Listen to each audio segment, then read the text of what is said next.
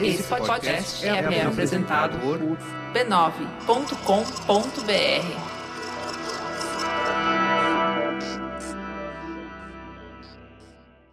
Cada vez que seu pai se ausentava do país, era Isabel que segurava as pontas. Enquanto ele viajava, era ela que tinha que cuidar dos negócios da família, que no caso era o segundo reinado do Brasil. Seu pai parecia ter muito mais do que os seus 62 anos de idade. Ele carregava no rosto marcas de rugas profundas e uma barba branca igual papel. Sua aparência era de um homem desgastado pelo tempo. E o desgaste da imagem ia além da aparência física.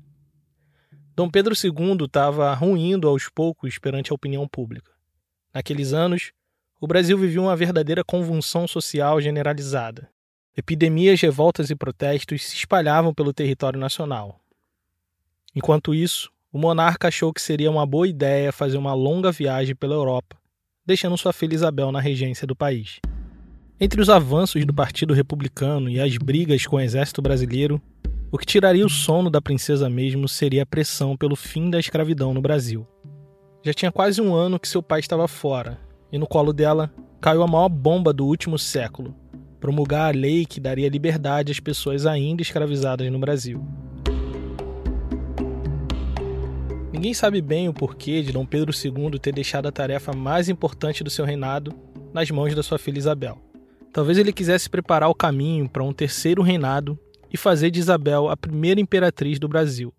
Nunca saberemos. O fato é que em 13 de maio de 1888, apenas estava na mão de Isabel, a princesa regente Isabel. O texto curto simboliza a urgência do momento. É declarada extinta, desde a data desta lei, a escravidão no Brasil. Revogam-se as disposições em contrário. E assim, com um pouco de tinta numa pena, foi extinta a instituição mais resistente desse país, Isabel agora não era só mais a princesa regente, era redentora de uma nação.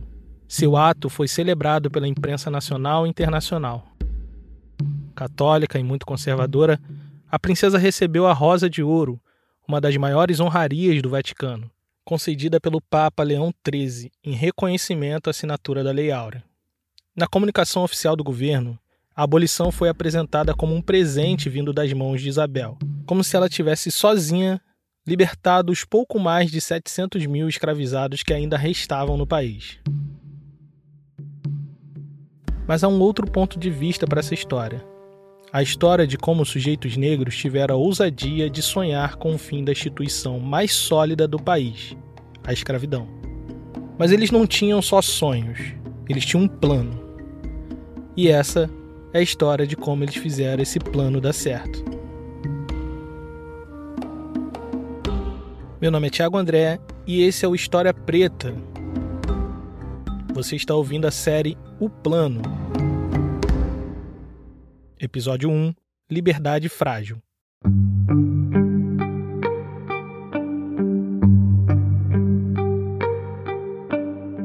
Barroso andava meio preocupado. Tudo que ele construiu até ali pode estar prestes a desmoronar. Não foi fácil erguer um legado financeiro para sua família em uma colônia economicamente instável como era o Brasil. Qualquer um que olhasse para João Gomes Barroso via um homem de bem, um homem de família. Era um filantropo, ajudava sempre que podia os mais necessitados, dando quantias generosas de dinheiro para caridade. Católico devoto, era membro da Irmandade da Nossa Senhora das Almas. Não costumava faltar às missas e, até onde ele sabe, não tinha dívida alguma com o Senhor Jesus. Ele era um dos homens mais bem-sucedidos no seu ramo de negócios. Mas, assim como seus iguais, ele estava preocupado. A empresa da família, o futuro dos seus filhos, estava por um fio. Ele é um traficante de escravos e o seu negócio está prestes a acabar. Quando Dom Pedro I declarou independência, fez um acordo com a Grã-Bretanha. Se eles reconhecessem a legitimidade da nova nação, o Brasil aboliria o tráfico de pessoas escravizadas no Atlântico. Era um acordo difícil de cumprir, mas era importante ter o reconhecimento da maior potência econômica do mundo se eles quisessem que esse pedaço de terra fosse um país. o Brasil se forja como uma nação escravista. Esse é Flávio Gomes, professor da UFRJ e pesquisador da escravidão brasileira. Não só no sentido de utilizar essa mão de obra com muita força, mas também com uma lógica de um grande comércio. São grandes comerciantes que estão exatamente ali muito conectados com as elites que de alguma maneira estarão à frente do processo de separação política. O Brasil foi um dos países que mais recebeu pessoas traficadas do continente africano. Durante o pouco mais de 300 anos, foram trazidos para cá cerca de 5 milhões de pessoas. Dessas, quase a metade vieram só nos últimos anos do tráfico, a primeira metade do século XIX. Nesse período, houve um aquecimento no mercado do café encabeçado pelas fazendas do Vale do Paraíba, região que abrangia partes do Rio de Janeiro e de São Paulo, o que exigiu um aumento significativo da mão de obra escravizada, fazendo do Rio de Janeiro o maior porto escravista das Américas. Toda a produção de riqueza e acúmulo de capital nessa jovem nação era impulsionado pelo trabalho compulsório de pessoas negras. A sociedade brasileira, não é só as elites, a sociedade brasileira como um todo está completamente articulada com a escravidão. Então, a escravidão tem uma relação também extraeconômica. Ela tem uma relação também de ser uma grande linguagem social. O que significa dizer que talvez a escravidão fosse o principal traço de identidade nacional do Brasil. Ela era economicamente fundamental e mediava as relações sociais para além das elites econômicas. A sociedade brasileira como um todo estava profundamente comprometida com a manutenção da escravidão. E isso se traduz em números reveladores. Nesse momento, a cada três pessoas vivendo no Brasil, uma era escravizada. Elas eram muitas, mas viviam pouco. Com muita sorte, o escravizado não passaria dos 50 anos e dificilmente teria filhos.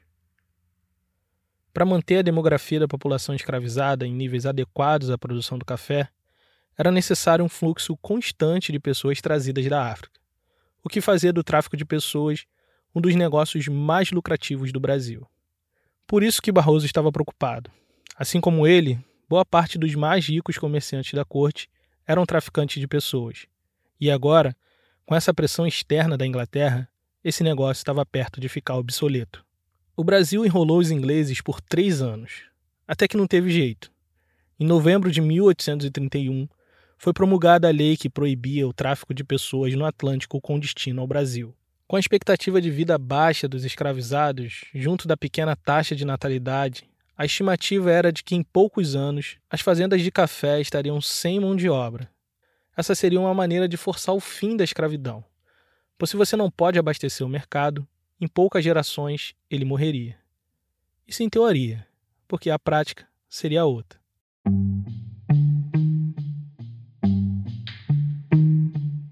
A escravidão era a instituição nacional mais sólida. Ela estava aqui quando houve centenas de guerras pelo território colonial. Se adaptou às mudanças econômicas.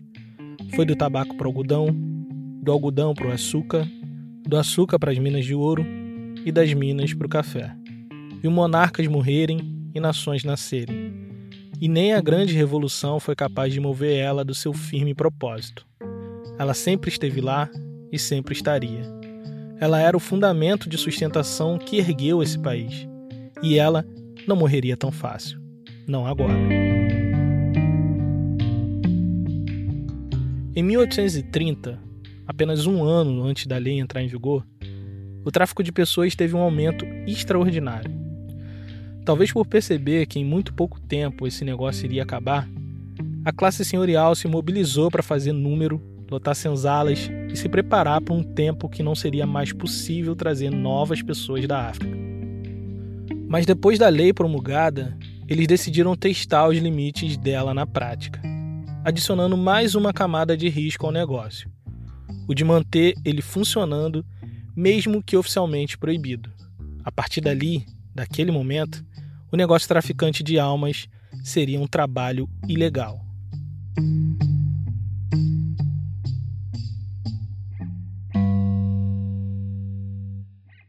A lei em questão, já de cara no seu primeiro artigo, determinava que todos os escravos que entrarem no território ou portos do Brasil, vindos de fora, ficam livres. Ou seja, qualquer pessoa escravizada trazida para o Brasil depois de 31 seria imediatamente libertada, E para fazer isso valer, a repressão ao tráfico atuaria no mar e na terra. A lei determinava penas de multa para todo aquele que fosse pego no contrabando de africanos, assim como os que fossem pegos comprando ou na posse de pessoas ilegalmente escravizadas. O decreto que regulamentou a lei ordenava que autoridades policiais e juízes de paz investigassem imediatamente qualquer denúncia de contrabando de escravizados, procurando mapear quando chegou ao Brasil, por quais portos passou e em poder de quantas pessoas esteve. O decreto era claro: o direito à liberdade de uma pessoa negra importada ilegalmente não prescrevia nunca, e ao senhor caberia a obrigação de provar a legalidade da sua propriedade escrava. Mas isso aqui já era Brasil. E como costumamos dizer, a lei não pegou. Então tem registro de entrada de africanos legalmente no Brasil até 1856. E há denúncias. Registro é uma coisa. Conseguiu registrar navio ilegalmente entrando. E há denúncias de tráfico ilegal de africanos no Brasil até 1861. Então isso mostra como a sociedade brasileira como um todo, repito, não só as elites, não só os comerciantes, estavam completamente envolvidas com a escravidão. Nos primeiros anos nesse sistema, o contrabando de pessoas escravizadas não se intimidou. Foram abertos diversos portos clandestinos que foram usados para desembarcar escravizados nas proximidades da corte.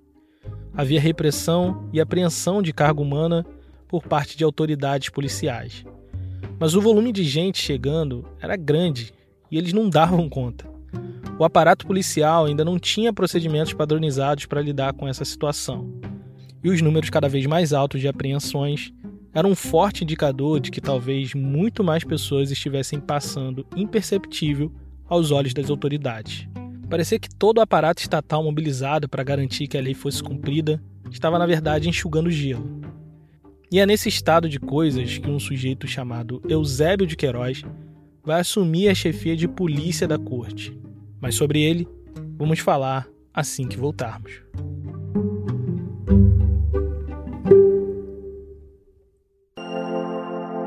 Esse podcast é mantido graças à generosidade de nossos apoiadores.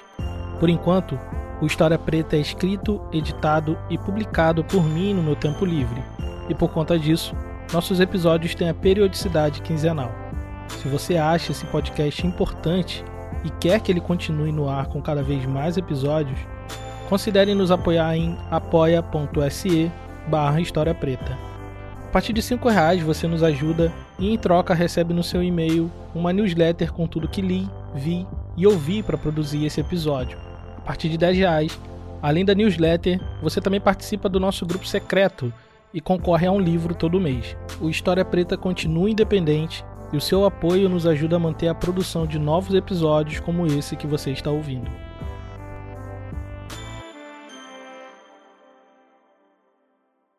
Eusébio era um típico filho da elite branca do Rio de Janeiro. Branquíssimo como a neve, nasceu em São Paulo de Luanda, na Angola.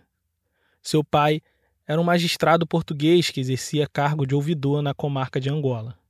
Com apenas três anos de idade, veio para o Rio de Janeiro junto de sua família para acompanhar o seu pai que tinha sido convocado a servir ao príncipe regente na corte, que agora ficava no Rio de Janeiro. Seguindo os passos de seu pai, ele se formou bacharel em direito e, com apenas 20 anos, assumiu a ingrata tarefa de ser o chefe de polícia da corte. Eusébio era jovem e estava disposto a fazer bem o seu trabalho. Para resolver o problema do aumento de apreensões de contrabando de africanos, ele teve uma brilhante ideia a partir daquele dia, ele iria encarcerar na casa de correção todo negro resgatado ou suspeito de ser ilegalmente escravizado. Juntou no mesmo lugar pessoas acusadas de todo tipo de crime e pessoas negras ilegalmente escravizadas. Pessoas que deveriam receber a liberdade estavam sendo depositadas na prisão até que o governo decidisse o seu destino.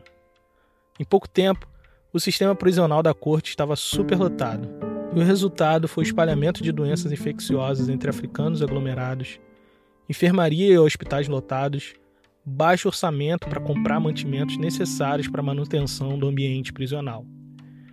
As vítimas da escravidão eram resgatadas pela lei para logo em seguida ser vitimados novamente no encarceramento compulsório promovido por Eusébio de Queiroz. O plano era um completo fracasso e ele estava perdido no meio de muitos casos de africanos escravizados ilegalmente. Era cada vez maior o número de navios que aportavam no Brasil e escoavam de maneira clandestina pessoas escravizadas para abastecer as fazendas de café. Nas fazendas, aumentava o número de escravizados que assassinavam senhores e empreendiam fugas para os quilombos ou grandes centros urbanos como o Rio de Janeiro. E o Eusébio estava no olho do furacão tentando administrar as consequências de tudo isso. O então ministro da Justiça da época, vendo a superlotação do sistema prisional, cobrou que Eusébio desse alguma solução para os milhares de pretos presos sob a suspeita de serem fugidos ou escravizados ilegalmente. Se não houvesse senhor que comprovasse a posse dos que estavam detidos, o chefe de polícia deveria presumir que eram livres e libertá-los. Mas Eusébio pensava diferente. Em resposta ao ministro, ele alegou que, por mais cuidadoso que ele fosse, essa medida poderia acabar libertando muitos escravos fugidos, e que seria mais razoável a respeito dos pretos presumir que são escravos até que eles provem o contrário por meio de documentação legal. Ele inverteu a lógica da própria lei de 31, que previa que a responsabilidade de provar a escravidão de uma pessoa era do senhor e não do suposto escravizado. Eusébio estava inaugurando aqui um modus operandi que seria usado pela polícia nas próximas gerações. Se um preto fosse acusado de suspeita de ser um escravo fugido, ele precisava apresentar um documento que comprovasse o contrário. Caso não pudesse, seria preso e depois leiloado em praça pública ou encaminhado para trabalhar compulsoriamente em algum órgão público. Então, como é que eu posso provar? Eu não posso eu não posso meter a mão na carteira e tirar uma carta de alforria plastificada e mostrar para as autoridades. Então a liberdade estava associada a um mundo social em torno.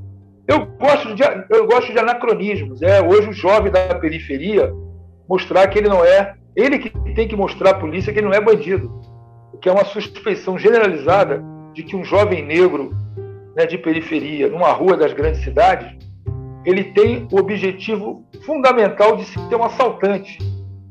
E ele que tem que provar que ele não é assaltante. Porque, na verdade, ele é resultado de uma suspeição generalizada. Pelo simples fato de ele ser negro. No imaginário coletivo, ser africano ou descendente de africano era sinônimo de ser escravo. Inclusive, essa ideia ainda vive no senso comum até hoje. Acreditar que todo negro vivendo no período escravocrata era um escravo ao mesmo tempo que você tinha escravidão, ao mesmo tempo que era difícil para a população negra livre comprovar que ela não era mais escrava. Você tem setores de negros letrados ocupando postos de jornalistas, advogados e médicos. Você tinha professores negros fundando escolas. Não é só professor negro, estão fundando escolas no século XIX.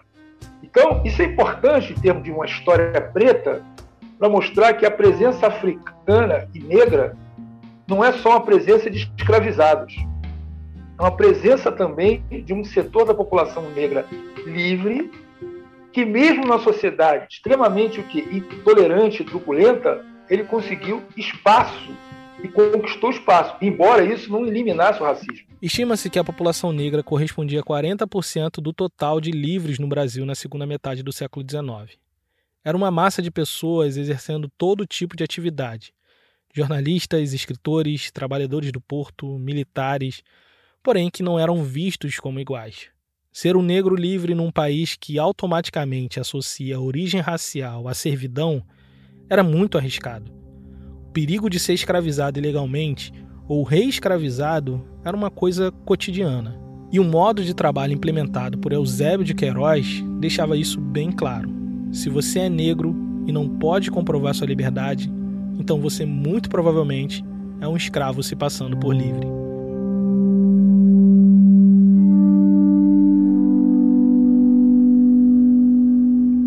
Foi o que aconteceu com Fiel, um africano de origem nagô que foi preso por suspeita de ser escravo.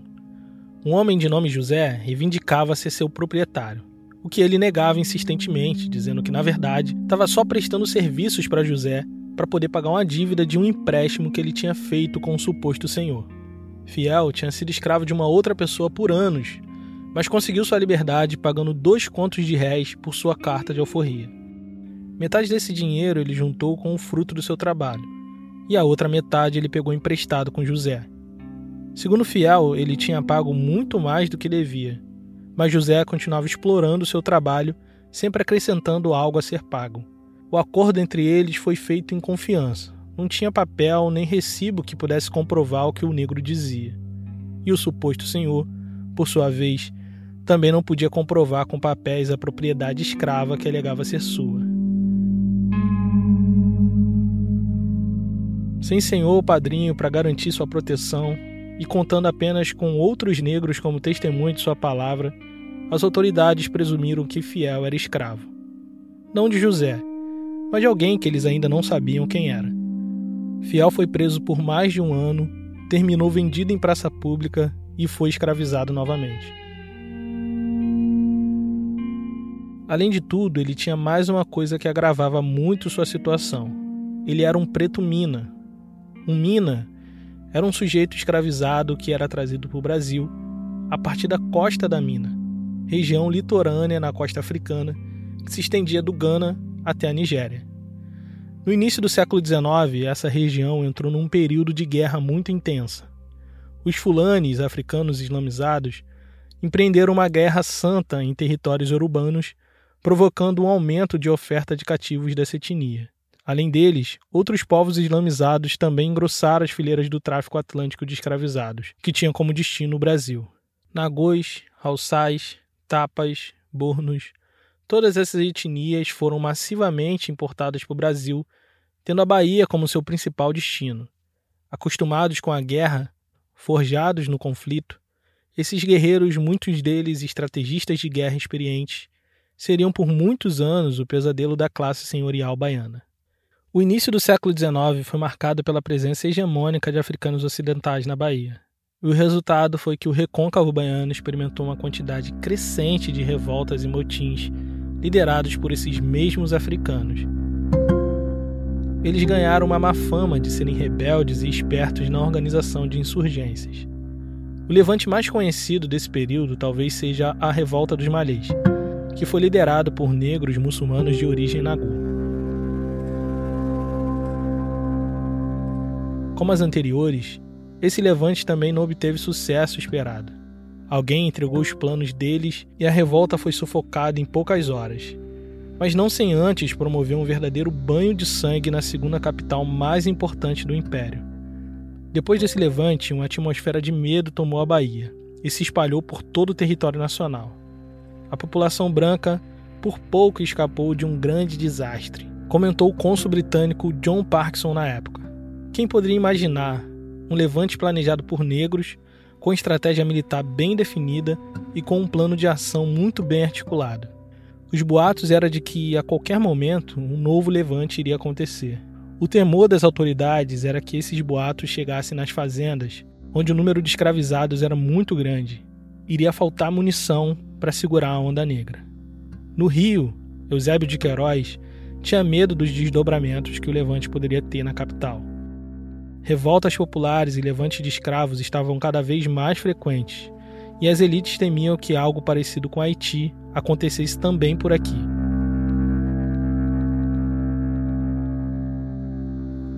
Trinta anos antes, São Domingos, a colônia mais próspera das Américas, foi tomada por pretos escravizados e livres.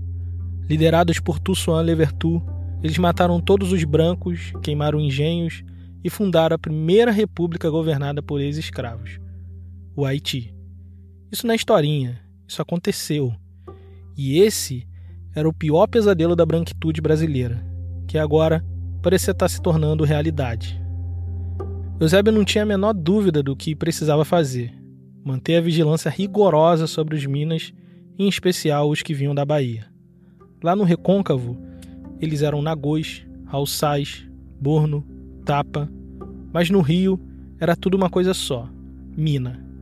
Enquanto isso, na Bahia, depois dessa revolta, o pânico branco se transformou em violência generalizada contra africanos. A população negra não era homogênea. Entre escravos e livres, ela se dividia principalmente entre africanos, que eram os negros nascidos na África, e crioulos, negros que eram nascidos no Brasil. Como a revolta foi liderada por africanos, e quase não teve participação de negros brasileiros, O alvo da repressão e violência estava muito fácil. Todo africano agora era um alvo em potencial. Eles sofreram assassinatos e lixamentos públicos, além de roubo de suas casas e saques de comércios de propriedade de africanos livres. Na verdade, os livres eram os que estavam mais vulneráveis à violência generalizada, justamente por não ser propriedade de ninguém. Era o caso da Luísa, que há muito tempo era livre, africana de origem nagô, ganhava vida como comerciante. Era quitandeira conhecida e muito trabalhadora. Acordava cedo, dormia tarde e, em um desses dias de trabalho, foi presa. A acusação era que, por ser uma mulher preta de origem nagô, era suspeita de participar de algum levante de africanos. Não sabemos se ela era muçulmana, mas sabemos que ela se recusava a fazer os rituais católicos, o que dificultava ainda mais a sua situação. A polícia, composta boa parte por negros brasileiros, estava usando do seu poder para encarcerar qualquer africano livre em atitude considerada suspeita, ainda que fossem sabidamente pacíficos. Brasileiros e africanos muitas vezes não se davam bem. A visão geral é que esse levante poderia prejudicar a vida dos negros brasileiros que buscavam cada vez mais se distanciar da comunidade de africanos. Luísa se encaixava bem no perfil dos suspeitos, mas contra ela não conseguiram provar nada mesmo ela sendo presa mais de uma vez. Se fosse comprovada sua culpa, ela poderia ser deportada de volta para a África. Essa era a principal pena para africanos livres envolvidos nas revoltas: o desterro. À primeira vista, isso pode parecer bom, né? Mas para pessoas como Luísa, isso poderia ser a pior coisa a acontecer. Ali na Bahia, ela já tinha vivido muitos anos, tinha suas redes de proteção, Fazia parte de uma comunidade, conhecia bem os senhores brancos, suas manias e fraquezas, o que ajudava na resistência cotidiana. Além disso, Luísa tinha algo a mais: um filho. Um garotinho de pele escura e cabelos crespos como o dela, mas que era nascido no Brasil. Se ela fosse deportada, ela iria sem o seu filho. Mais tarde, esse mesmo menino, já homem feito, veio contar para um amigo que sua mãe, Luísa, quem tanto amava, partiu da Bahia para o Rio de Janeiro. A gente não sabe bem os motivos ou as circunstâncias que fizeram Luísa partir. O que sabemos é que a Bahia tinha se tornado um verdadeiro inferno para pessoas como ela, preta e de origem nagô. Talvez, temendo ser presa novamente, banida ou até morta, preferiu fugir. Se bem sucedida no seu plano, ela foi parar no Rio de Janeiro, o mesmo Rio de Janeiro de Eusébio de Queiroz, que temendo revolta e insurreições na sua jurisdição, pôs em prática seu plano de repressão aos pretos Minas, principalmente nagôs, principalmente baianos e muçulmanos. Alguns diziam que Luísa estava em uma casa de dar fortuna quando a polícia de Eusébio bateu à porta. Essas casas eram espaços religiosos geridos por muçulmanos negros, e talvez por isso a polícia foi lá verificar, esperando prender alguns pretos Minas. Segundo relatos, todos na casa foram presos. E depois disso, desapareceram. Os livres, como Luísa, provavelmente foram deportados ou mortos. Nunca saberemos.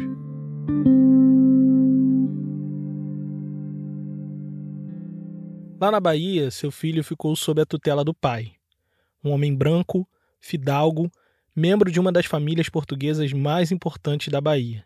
O sujeito não era dado ao trabalho, Passava o dia pescando ou caçando. Quando não era isso, se envolvia em jogos de armas e baralho. Em 1836, provavelmente depois de Luísa partir, ele herdou uma fortuna generosa de uma tia que faleceu. Passou os anos que se seguiram esbanjando esse dinheiro ao lado de Luiz Cândido, seu amigo inseparável. Não demorou muito, o dinheiro acabou. Vivendo na completa miséria, morando de favor na casa do seu amigo, percebeu que podia fazer uma grana com o negócio mais lucrativo do império venda de escravos. Desde 1835, as autoridades queriam expurgar os africanos ocidentais da Bahia, principalmente os nagôs. Eles se movimentavam para vender seus escravos, em parte por temer que eles sofressem algum linchamento anti-africano, mas também por temer que se envolvesse em alguma revolta que terminasse na morte de todos eles. A venda de escravizados no comércio interno brasileiro estava cada vez mais comum desde a proibição do tráfico. Aproveitando essas novas rotas comerciais, proprietários baianos vendiam seus escravos a bordo de navios que iam para o sul e sudeste. E o pai do menino sabia disso.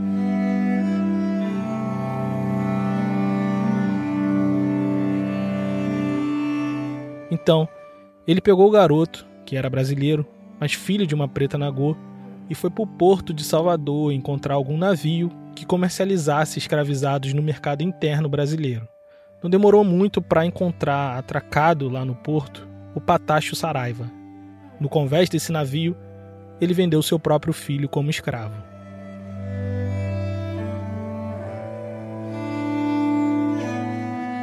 O menino tinha apenas 10 anos e talvez não entendesse muito bem a natureza daquela transação. Confuso, foi parar no Rio de Janeiro, assim como sua mãe. Lá, ele foi rejeitado por ser baiano. Acabou arrematado por um contrabandista conhecido como Alferes Cardoso. Esse sujeito, num futuro próximo, seria preso por matar escravizados de fome e por isso se suicidaria com uma bala na cabeça. No futuro, não agora. Agora, ele estava comprando um lote de cento e tantos escravos e no meio deles estava o menino da Luísa. Cardoso levou eles para o interior de São Paulo. Os fez caminhar do Porto de Santos a Campinas, aonde seriam vendidos. Lá, muitos foram parar nas fazendas de café e na casa de fidalgos. Mas o menino, mesmo tendo um preço muito baixo, foi rejeitado dezenas de vezes por ser baiano. A fama continuava a mesma. Baianos são rebeldes, são violentos, são astutos. Então, ele terminou como escravo do Alferes Cardoso mesmo. Ali ele aprendeu a ser copeiro, sapateiro, engomar e passar roupas. Sabia agora o suficiente para continuar trabalhando em casa e ter uma vida um pouco menos sofrida do que outros parecidos com ele. Foram anos vivendo na casa do Alferes Cardoso, até que aos 17 anos de idade, sua vida iria começar a mudar. Veio de Campinas para a casa do Alferes um jovem estudante de humanidades, que se chamava Antônio. Logo eles ficaram amigos. O menino, que agora era um rapaz, e Antônio, que agora morava de favor na casa do Cardoso. Durante os anos de seu estudo, Antônio decidiu que ensinaria o menino as primeiras letras. Escravizados como ele, não sabiam nem ler nem escrever. Para muitos senhores, isso era muito perigoso. Até onde se sabe, a revolta dos malês só foi possível porque os líderes eram letrados em árabe e podiam se comunicar através de bilhetes. Imagina só, um negrinho baiano, filho de Nagô, aprendendo a ler. O menino não sabia ainda, mas aprender a ler mudaria totalmente o curso da sua vida. Na verdade, não só da sua vida, mas da vida de centenas de pessoas escravizadas ilegalmente que ele, num futuro bem próximo, libertaria usando a lei da proibição do tráfico de 1831. Por enquanto, ele era só um menino negro escravizado, mas em poucos anos vai se tornar um intelectual incomparável, escritor, poeta e advogado autodidata. Será a porta de liberdade para muitos escravizados e inspiração intelectual dos principais abolicionistas. Dono de nada, de sua mãe ele herdou só a rebeldia e também o nome, Luiz. Mas no Brasil, ele seria conhecido em todo canto como Luiz Gama. Mas como ele pode vencer num Brasil escravocrata, onde ser preto, baiano e nagô te põe um alvo enorme nas costas? Como um garoto vendido como escravo por seu pai pode se tornar um advogado conhecido e respeitado nesse país. Vamos falar melhor sobre isso no próximo episódio de O Plano. Aqui no História Preta.